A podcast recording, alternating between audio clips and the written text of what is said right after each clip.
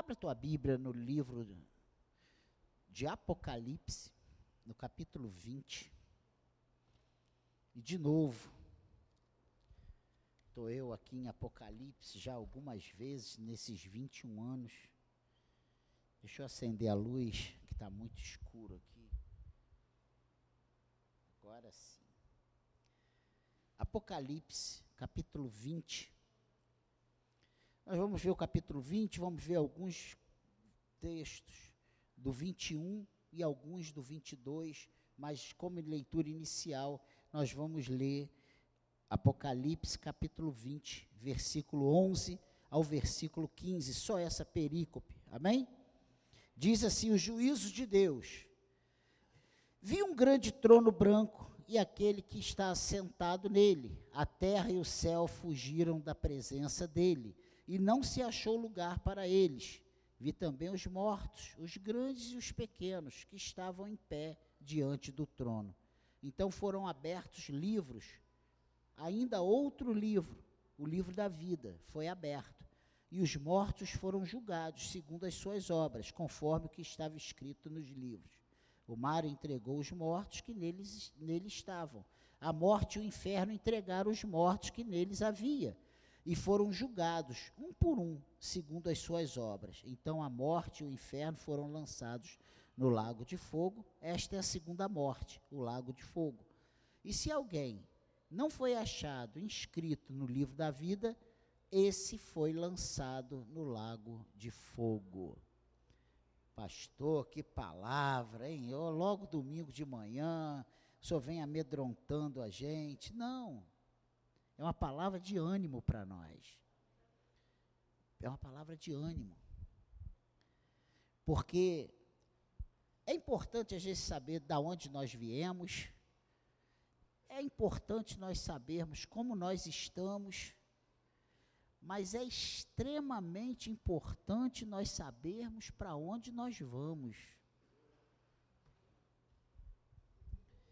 E um dos maiores temores, se não maior da raça humana, é justamente esse: é se ver diante do inevitável. Toda criancinha, quando nasce, qual é a certeza? Que ele vai morrer. Se ele vai ser médico, se ele vai ser advogado, se ele vai ser TI, TI, né? Aqui está, né? TI. Se ele vai ser é, funcionário público, se ele vai ser militar, se ele vai ser seja lá o que for, o gari, qual, qualquer profissão, o pedreiro, o técnico do ar-condicionado, o eletricista, a gente pode até desejar coisas para os nossos filhos.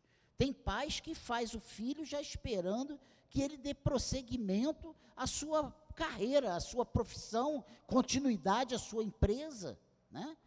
Ah, vou fazer o meu herdeiro. E aí tem o filho, o filho cresce. E o cara não quer nem saber, nem chegar perto da empresa do pai. Pensa nisso. Mas todo ser humano tem esse temor do inevitável. Todo ser vivo, o que inclui o homem, terá de deixar de viver. Isso é certo.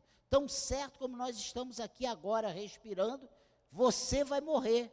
E eu também. Nós vamos. Seja com 100 com 20, com 50, com 70, eu não sei, mas o Senhor sabe. Todos nós teremos que deixar de viver. A morte, como fronteira final a ser experimentada pelo homem, tem se mostrado como um grande susto, do qual ninguém tem como fugir. Esse é o problema. Não adianta dinheiro, não adianta profissão, não adianta conhecimento, não adianta, sabe, amizade, família, nada vai nos impedir de termos esse encontro com a morte.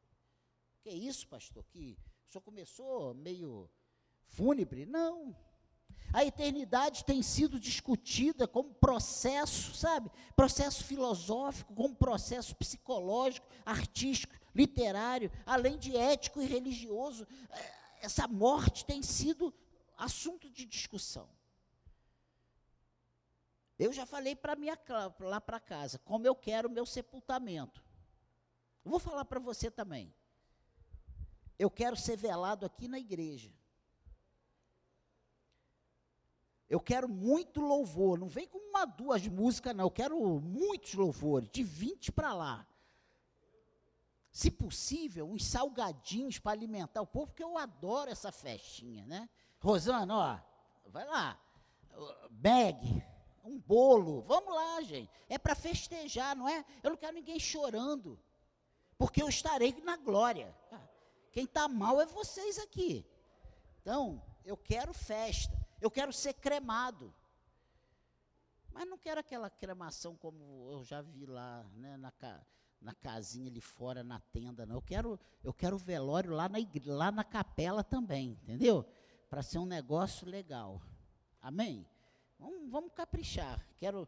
Ah, uma coisa importante. Todos vão ter oportunidade para falar alguma coisa. Ah, ele me machucava, eu não gostava dele, ou ele era bonzinho, ele era nervoso. Você vai poder falar todos os meus defeitos e as virtudes também.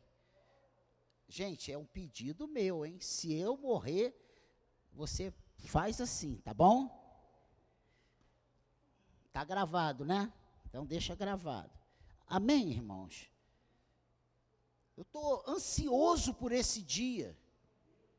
Eu estou ansioso por esse dia. E no final dessa palavra você vai entender por, causa, por que a minha ansiedade. Porque esse mundo aqui jaz no maligno. E eu sei para onde eu vou. E eu sei o que me espera. Você entende isso? Você viu o que nós lemos aqui? O teu nome está escrito no livro da vida? Só isso. Inúmeras são as alternativas apresentadas mas apenas uma faz parte desse pensamento cristão. A filosofia, a psicologia, sabe? A mente humana pode ter muitos caminhos, mas só tem um caminho que está na palavra de Deus. E é sobre isso, para onde vamos, que nós vamos pensar um pouco agora nessa manhã. Será que a Bíblia nos diz algo a respeito? Para onde eu vou? Para onde nós vamos? Essa reflexão sobre a condição humana precisa ter uma resposta. Você precisa, como servo de Deus, ter isso muito firme no teu coração. E se você sabe para onde você vai, ha, o que é a morte?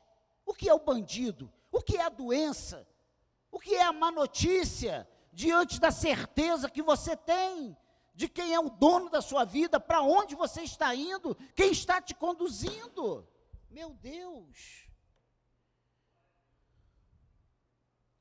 Qual a razão de ser, de estarmos com Deus? E olha que só esse ano eu já falei isso aqui umas 500 vezes. Nós não estamos aqui para ter dinheiro no banco. Não estamos aqui para comprar casa, para casar, para ter diploma na, pendurado na parede. Nós estamos aqui com Deus com um propósito. E o nosso propósito é naquele grande dia ouvir do Senhor o quê? A frase que eu amo: entre, benditos do meu Pai, entre para o gozo do seu Senhor. E se não for essa a razão que te move a servir a Deus, você está perdendo o seu tempo nossa realidade. A hora que eu perder esse, esse foco, eu não preciso, não posso estar mais aqui.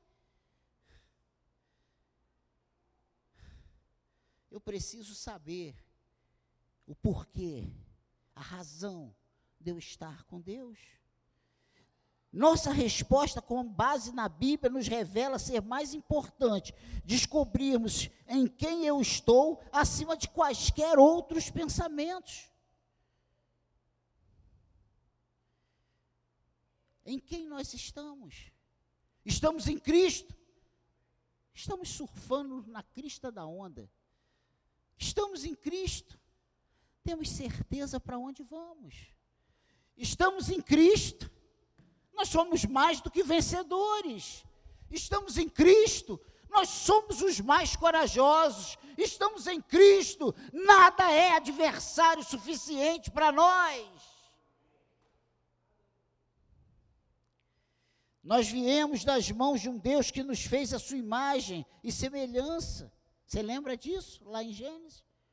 Façamos o homem a nossa imagem e semelhança. Foi esse Deus que nos fez. Foi esse Deus que te fez.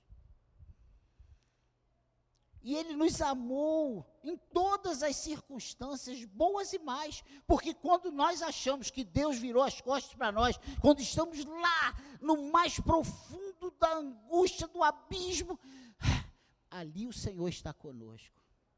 Ele nunca tirou a mão de nós. Ele nunca nos soltou, ele nunca deixou de olhar para nós, ele nunca deixou de estar com a sua graça sobre a nossa vida.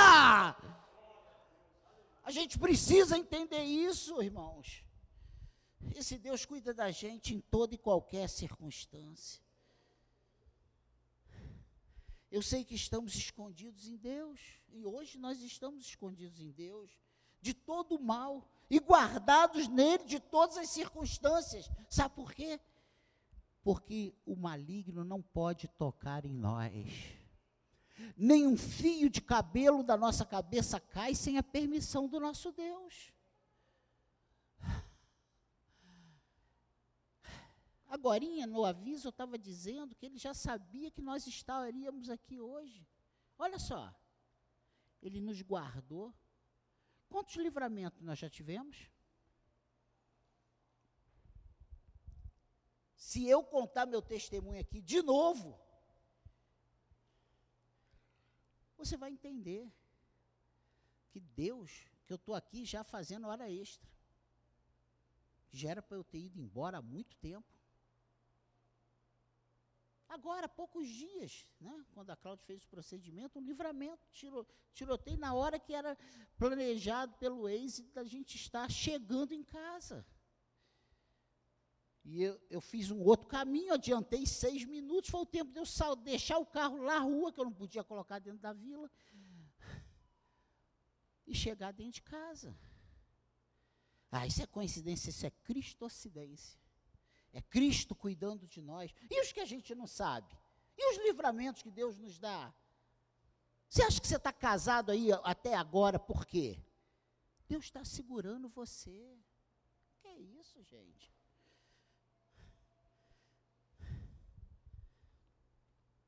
Nós estamos escondidos em Deus. Agora, para onde nós vamos? Isso aqui a gente tem que perseverar. Porque da onde nós viemos e como nós estamos agora é tranquilo, nós estamos vendo. E para onde nós vamos? Eu já cansei de conversar com pessoas que dizem, pastor, eu não tenho certeza da minha salvação, eu não sei para onde eu vou. Que crente somos? Amém, igreja? Que crente somos? Se você me ver com uma faca aqui no púlpito, não é para matar nenhum crente, é só para abrir a água, porque aqui está precisando. Estou todo molhado aqui, gente. Eu vou trazer uma peixeira daquela bem grande, porque para abrir aqui só com peixeira. Então, irmãos, baseado nessa pequena introdução,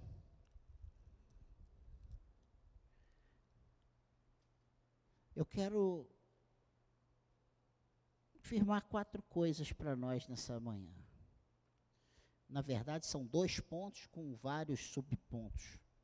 Primeiro, eu vou para um Deus que preparou algo novo para mim. Nós vamos para um Deus que preparou algo novo para nós. Para onde eu vou? Eu vou para esse lugar que o meu Deus está preparando para nós.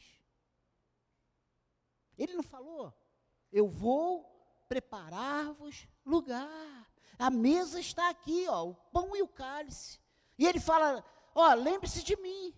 Façam isso em memória de mim, porque toda vez que comer o pão e beber o cálice, anunciais a minha morte até que eu venha. E ele falou: Olha, eu preciso ir, vou preparar lugar, mas eu vou voltar para buscar vocês. Nós não servimos um Deus, sabe, que nos desamparou, que nos abandonou, que é uma, um mito, uma ficção. Não, Ele é um Deus vivo e real, e Ele vai voltar para nos buscar, porque Ele nos ama, Ele se entregou por nós. Então nós precisamos entender isso. Eu vou para um Deus que preparou algo novo para mim. Eu vou para um Deus que estabeleceu um julgamento para o homem. E aí nós vemos aqui nesse capítulo 20, olha o versículo 12. O que, que ele diz? Olha só. Vi também os mortos, os grandes e os pequenos, que estavam em pé diante do trono. Então foram abertos livros, ainda outro livro, o livro da vida, foi aberto. Os mortos foram julgados segundo as suas obras, conforme o que estava escrito nos livros. Olha só. O que eu entendo aqui é que esse julgamento é para os que estão no livro da vida. Mas esse julgamento também é para os que não estão no livro da vida. Livros e livros e o livro da vida. É o que diz aqui o versículo 15, olha só. E se alguém não foi achado escrito no livro da vida, esse foi lançado no lago de fogo. Então vão ter dois julgamentos o julgamento para aqueles que não conhecem Deus, que não têm o seu nome escrito no livro da vida, eles vão para o fogo eterno, lago de fogo, ó, segunda morte. E para aqueles que têm o seu nome escrito no livro da vida, eles estarão para sempre ao lado do Senhor. Eu vou para um Deus que preparou um novo lugar para mim.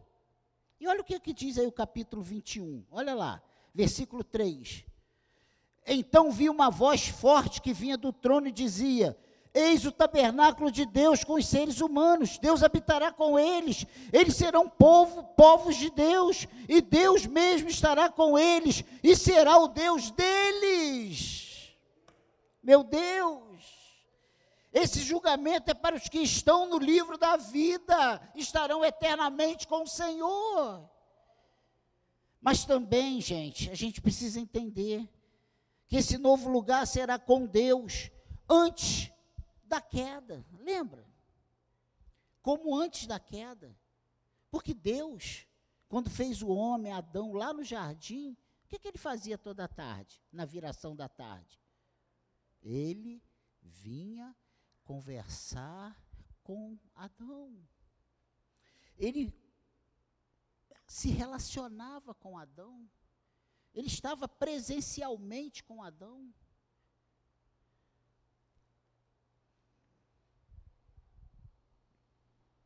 Olha o que, é que diz aqui no versículo 4 desse, desse, vers, desse capítulo 21. E lhes enxugará dos olhos toda lágrima, e já, e já não existirá mais morte, já não haverá luto, nem pranto, nem dor, porque as primeiras coisas passaram. Esse lugar que Deus tem preparado para nós é sem nada triste ou ruim, só coisas boas. As coisas ruins foram retiradas. Quem está dizendo isso não é Daniel, quem está dizendo isso não é a Igreja de Nova Vida, quem está dizendo isso é a palavra de Deus. Amém, igreja? Olha o versículo 11, o que, é que diz? Vamos lá. Versículo 11. Deixa eu virar a página. Vamos lá, versículo 11. A qual tem a glória de Deus, o seu brilho era semelhante a uma pedra preciosa, como pedra de jaspe cristalina. Ele deu 10 para você ter o um entendimento. Ele me levou no espírito a uma grande e elevada montanha e me mostrou a cidade santa, Jerusalém, que descia do céu da parte de Deus, a qual tem a glória de Deus. O seu brilho era semelhante a uma pedra preciosíssima, como pedra de jaspe cristalina. Essa é a cidade que o Senhor está preparando para nós. A cidade santa. Vamos morar lá, irmãos? Essa cidade ela resplandece com a glória de Deus. Lembra que nós já lemos que não haverá mais sol, porque a, a luz, a glória do Senhor será a nossa luz.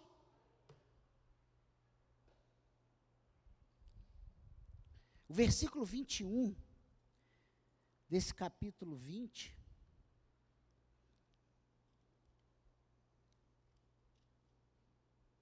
desse capítulo 21, 21 do capítulo 21, olha o que, que diz aí.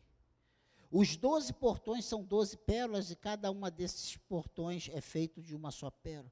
A praça da cidade é de ouro puro, como vidro transparente. Se você ler em casa do versículo é, 11 até o final, você vai ver a descrição dessa cidade que Deus tem preparada para nós. Então, para onde nós vamos? Eu vou para um lugar que Deus preparou, sabe? Um lugar novo. Um lugar totalmente puro, transparente. E o versículo 27, olha o que, que diz aí: Nela não entrará nada que seja impuro, nem que nem o que pratica abominação e mentira, mas somente os escritos no livro da vida do Cordeiro. Amém, igreja? Esse lugar que Deus preparou para nós, esse novo lugar que Deus preparou para mim, é exclusivo para os que estão no livro da vida. Amém, igreja? Estamos indo em direção a algo inevitável a morte física. Mas a Bíblia nos ensina que há uma vida após essa morte e que a vida terrena é apenas o início da vida eterna. Todo mundo quer ver Deus, né? Mas se eu perguntar assim, quem quer ir agora, o primeiro aqui, aí, só eu vou ficar aqui, porque eu sei que eu quero. Nessa fila para ir embora. Porque a maioria quer viver ainda 20, 30, 40, quer ver neto, bisneto, tataraneto. Eu quero ver Deus. E para ver Deus eu tenho que morrer. Então, a razão pela qual eu já estou até dando como é que tem que ser meu sepultamento. Amém, igreja. É bastante claro na palavra de Deus que Ele anseia por nos guardar até esse dia com muita alegria.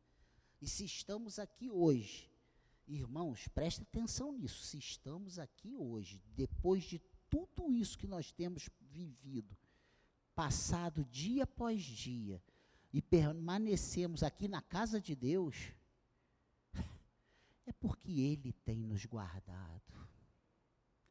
Se você fica em dúvida, mas será que Deus me ama? A certeza é essa. Você está na casa de Deus, ouvindo a pregação da palavra de Deus. E isso vai gerar fé no seu coração, e essa fé vai cada vez te firmando, te cimentando mais, cimentando mais você com Deus.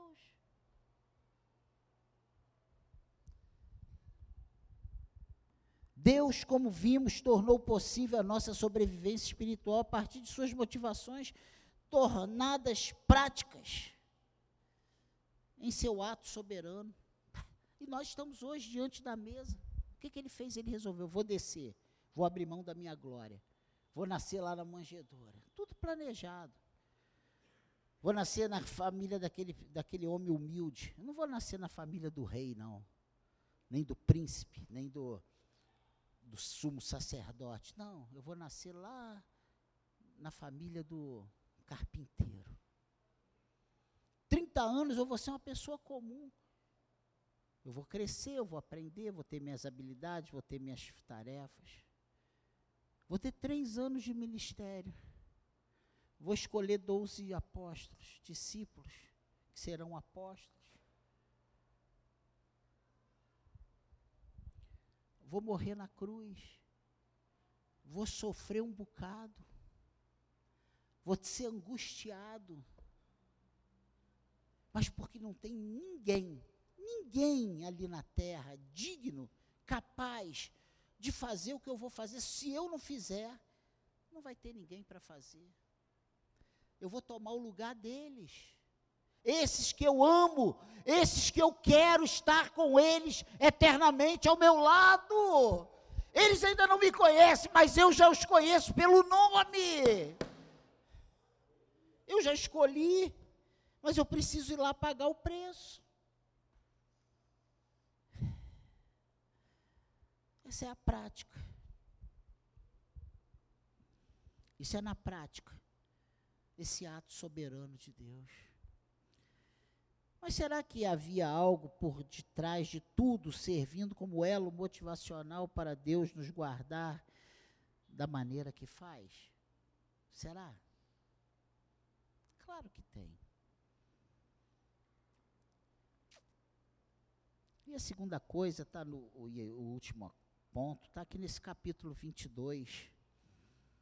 Eu vou para um Deus que me preparou para estar de volta ao seu aconchego.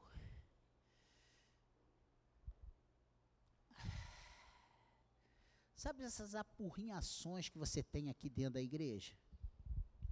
Sabe essas pessoas que pisam no teu calo? Sabe essas coisas que te chateiam? Sabe essas coisas que te deixam indignadas aqui? Tudo isso faz parte desse processo de preparo que Deus está trabalhando em cada um de nós para nós podermos estar com Ele na glória tudo que nós passamos aqui é necessário para nos preparar para estarmos lá. Não me pergunte como, porquê, não sei.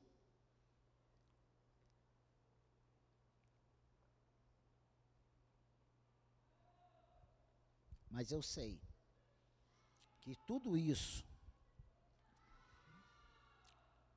Deus está nos preparando para estar de volta com Ele. E se você prestar atenção, nós cantamos, é engraçado que as músicas que nós cantamos hoje, todas elas dão pinceladas do que eu vou falar agora. Olha só. Agora e então, minhas vestes estão lavadas, nós cantamos alvo mais que a neve. Olha o versículo 14 desse capítulo 22. Bem-aventurado aqueles que lavam as suas vestes para que tenham direito à árvore da vida e entrem na cidade pelos portões. Olha que coisa interessante. Vamos lá em, em Gênesis, Gênesis 3, lá no início, sim, Gênesis capítulo 3. Gente, lá no início, primeiro livro, terceira página. Olha o que, que diz aí, olha aí. 3, 9. E o Senhor Deus chamou o homem e lhe perguntou: Onde você está?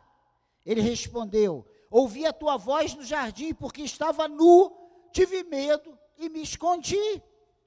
Deus perguntou: Quem lhe disse que você estava nu? Você comeu da árvore da qual ordenei que não comesse?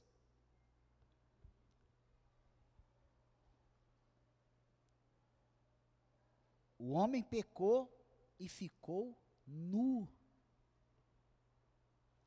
Mas aqueles que têm o seu nome escrito no livro da vida têm uma veste. Ele já nos vestiu, irmãos. Você não está mais nu diante do Senhor, Ele te deu uma veste, e uma veste branca. Amém, igreja?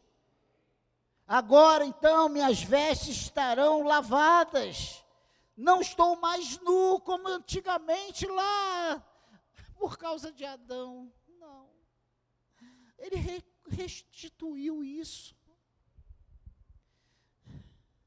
Ele fez tudo novo na nossa vida, irmãos. Eu vou para um Deus que restaurou meus direitos. Porque nós perdemos aquele direito de estar face a face com o Senhor. Mas Ele já restituiu isso. E quando você fecha os seus olhos, quando você deita na sua cama, quando você leva teus pensamentos ao Senhor e diz: Pai, eu estou aqui na tua presença em nome de Jesus, você, pum, fica diante do trono da glória de Deus. Já hoje, hoje, Ele restaurou meus direitos. Olha o que diz aí o versículo 14 de Gênesis. Marca, marca Gênesis e volta lá no 22 de Apocalipse. Olha aí. Olha o que diz o versículo 14. Bem-aventurado aqueles que lavam suas vestes, para que tenham direito à árvore da vida e entrem na cidade pelos portões. Para que tenham direito à árvore da vida. Ele restaurou o meu direito à árvore da vida. que tinha sido proibido anteriormente. E olha, uma das razões de Adão ter sido expulso do paraíso é porque, como Adão agora conhecia o bem e o mal, o Senhor falou que nada impede dele ir lá comer a, a, o fruto da vida eterna e se tornar igual a gente. E aí, Deus expulsa Adão do paraíso, coloca uma espada lá, flamejante, coloca anjos guardando o caminho da árvore. Olha o que diz aí 3:22. Então o Senhor Deus disse: Eis que o homem se tornou como nós, um de nós, conhecedor do bem e do mal. Vira a página aí, gente. É preciso impedir que estenda a mão, tome também da árvore da vida, coma e vive eternamente. Olha aí. Por isso o Senhor Deus o lançou fora do jardim do Éden para cultivar a terra da qual havia sido tomado.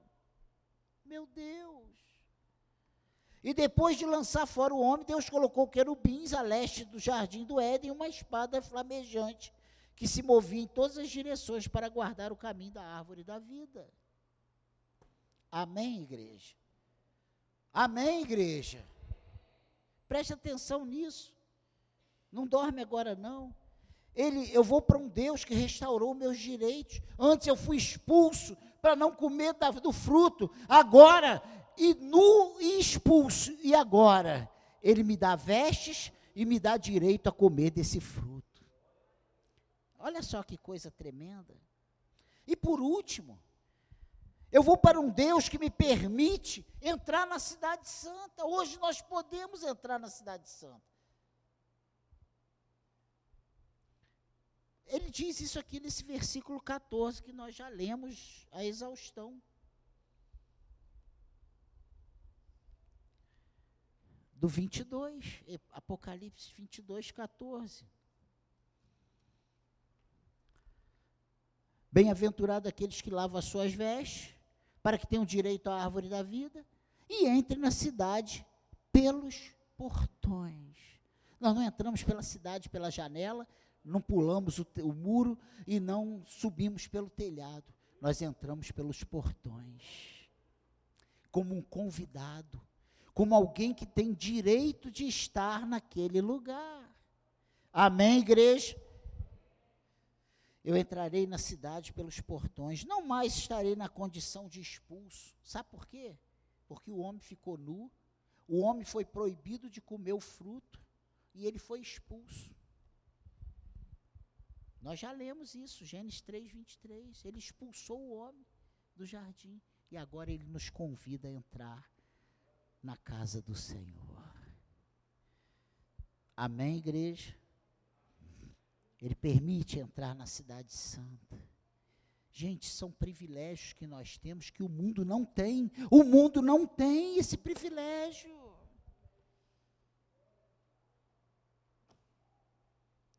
A melhor resposta para a pergunta para onde eu vou consiste em descansar na resposta que a própria Bíblia nos dá. Eu volto para Deus. Nós estamos voltando para Deus, nós estamos nesse caminho de volta para Deus. Diretamente para Deus, não vou apenas a um lugar celestial, mas vou de volta ao Pai. Saber que eu vou para Deus deve mexer comigo. Saber que eu vou diretamente para Deus tem que dar uma, um ânimo, um up no meu coração, na minha vida. Tem que me dar um desejo de orar, de ler a Bíblia, de estar nos cultos, de servir a esse Deus maravilhoso.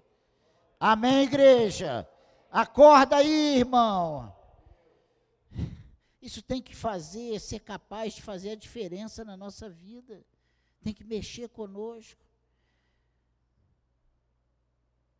Isso deve ser capaz de me fazer diferente do que sou, de renovar minha fé e esperança, saber que eu estou de volta para Deus.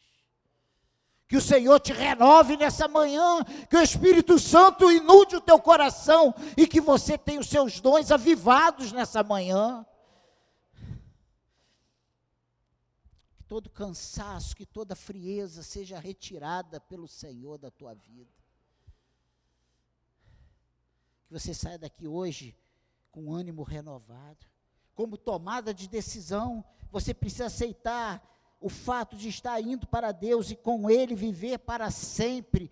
Meu Deus, saia daqui convicto. Eu estou indo de volta para o meu Deus. Eu vou para a casa do meu Pai e eu vou viver eternamente com o meu Senhor.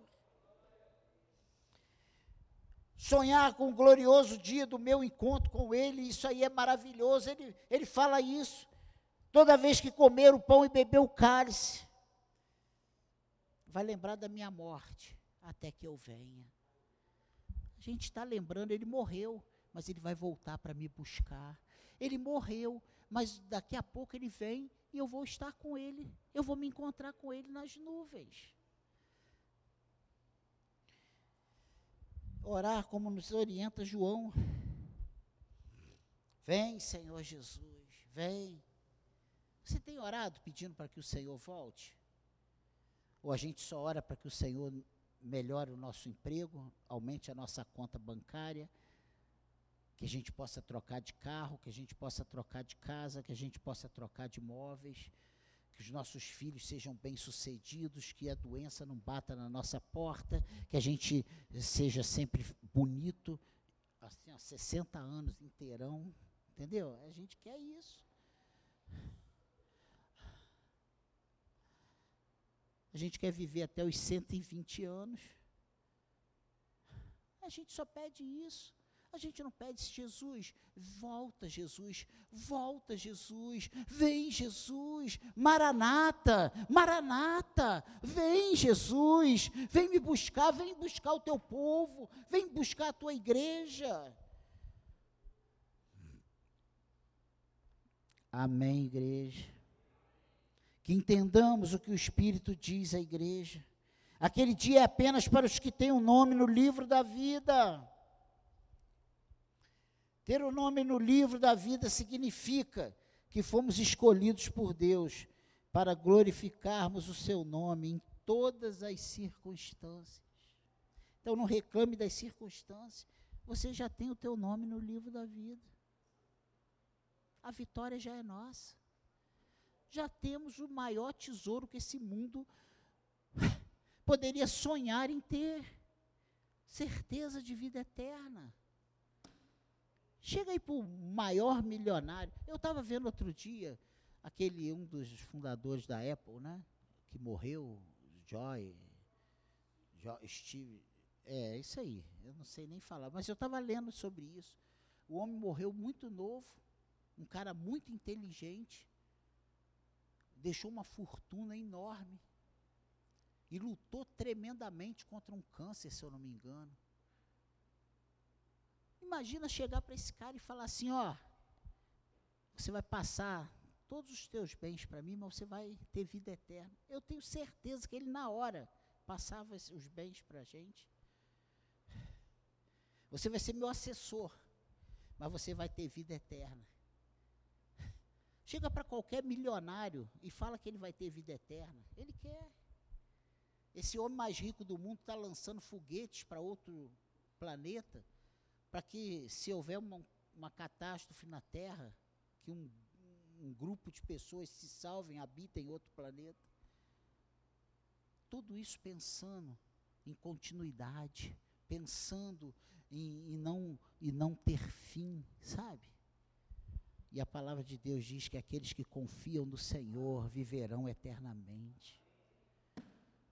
Aquele que tem o um nome escrito no livro da vida vai viver eternamente. Amém? Nós estamos certos que o nosso fim é com Deus, sem fim. Para onde vamos? Vamos para Deus. Todos nós precisamos ter essa resposta como nossa. Se você entrou aqui hoje sem certeza de quem você é, você é filho de Deus, você está voltando para a casa do teu Pai e você estará eternamente com o Senhor. Amém?